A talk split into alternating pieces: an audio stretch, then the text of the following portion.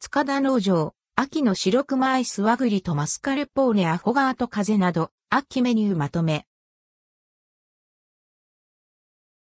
塚田農場に秋のメニューとして、加藤えのき月見ステーキ、名物地鶏の山椒味噌炭火焼き、サムゲタンスパイステバ餃子、若鶏のチキン南蛮キノコまみれタルタルソース、秋の白熊アイス和栗とマスカルポーネアフォガート風が登場します。9月8日から取り扱われます。加藤えのき月見ステーキ。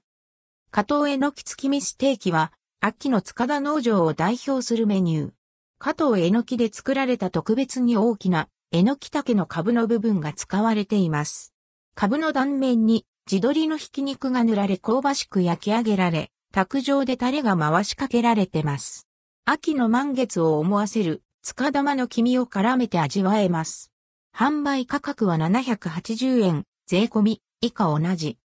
名物地鶏の山椒味噌炭火焼き。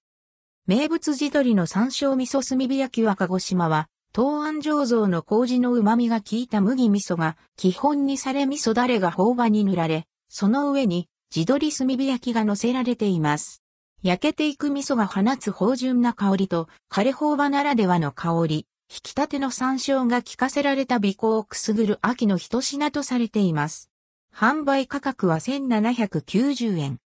サムゲタンスパイステバ餃子。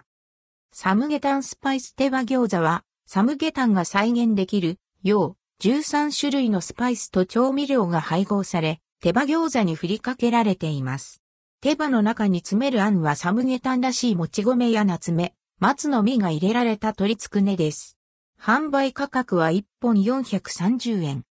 若鶏のチキン南蛮キノコまみれタルタルソース。